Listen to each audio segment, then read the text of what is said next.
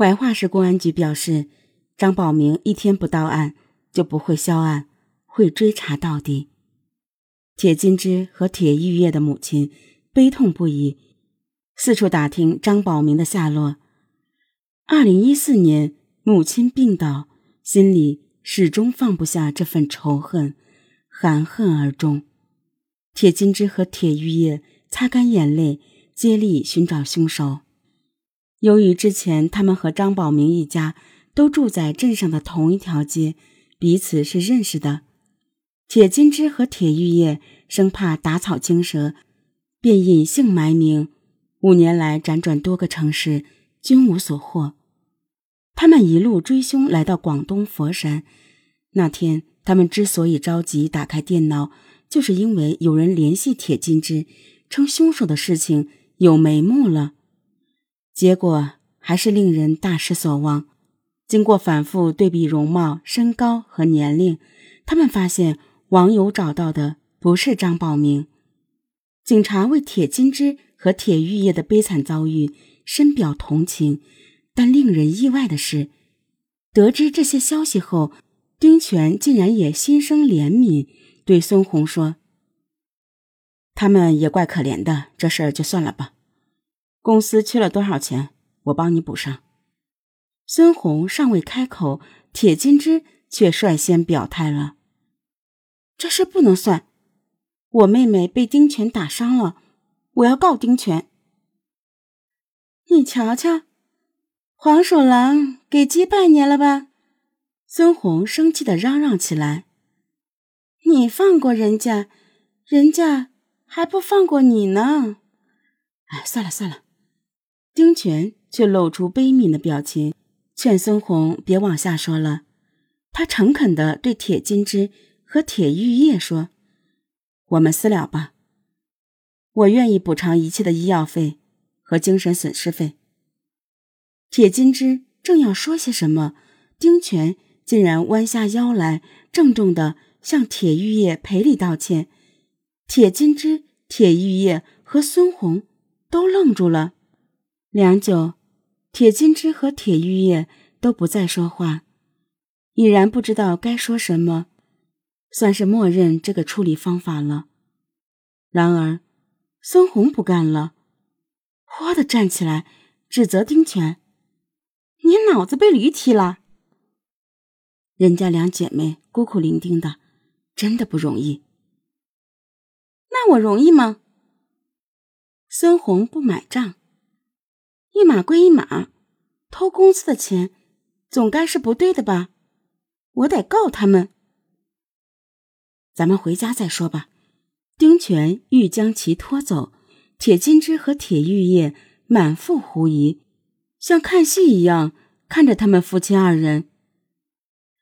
你们等一下，警察终究把他们留了下来。孙红使劲抽回自己的手，白了丁权一眼。一脸欣喜，但这副表情并没有维持多久，因为警察说了一句让他惊掉下巴的话：“丁权的身份证是假的。”孙红第一个反应就是，一定是弄错了。铁金枝和铁玉叶也惊愕不已，而丁权已经在一旁不住的流冷汗。警察微微蹙眉，表示要调查一番。原来，在铁金枝讲述铁光义被杀的事时，警察就开始留意到丁权的表情变化了。尽管他极力的在控制情绪，而且听完铁金枝和铁玉叶的故事后，他的态度发生了一百八十度大转弯，从凶神恶煞一下子变成了慈悲为怀。警察早已悄悄吩咐手下调查丁权的档案。二零一九年七月二十日，警察经过多番细致的调查，终于确定了丁权的真实身份。他竟然就是十七年前杀害铁光义的凶手张宝明。得知真相后，铁金枝和铁玉叶抱头痛哭了一场，恨不得马上穿过山山水水，穿过风雨云雾，来到父母的坟前，亲口告诉他们。找到凶手了，你们可以瞑目了。如今，他们只好在出租屋里，朝着家乡的方向不住的磕头。铁金枝和铁玉叶恨自己，那么多次与张宝明擦肩而过，居然都没有把他认出来。当年张宝明故意杀人后，因恐惧法律制裁而逃逸。他知道，在他走后，警察一定会包围住他们家，等他联系家人，自投罗网。所以，十七年来，他一次都没敢联系家人，甚至连亲戚朋友都不敢联系。刚开始那几年，他确实过得胆战心惊，天南海北到处跑。不敢在同一个地方久留，生怕被人认出来。等到终于存到一些钱了，风声也过去了之后，张宝明便去做了整容手术，办了假身份证。后来他辗转来到了佛山，与孙红结为夫妻。这就是为什么铁金枝和铁玉叶没能把他认出来的原因。也幸好。铁金枝和铁玉叶长大后，长相发生了很大的变化，并且和张宝明一样，在用假身份生活，才不至于被张宝明察觉。万万没想到，凶手竟然就生活在自己身边，还曾试图将他们告上法庭。张宝明恶人先告状，到头来让自己陷入法网，接受法律的制裁。另外。警察在查看张宝明的手机记录时，发现其实孙红公司丢失的二十万元就是张宝明转走的。前段时间，他以接送、探望孙红为由，来孙红所在的公司溜达，悄悄记下了邓主管的电脑密码，并与邓主管套近乎，掌握了很多信息。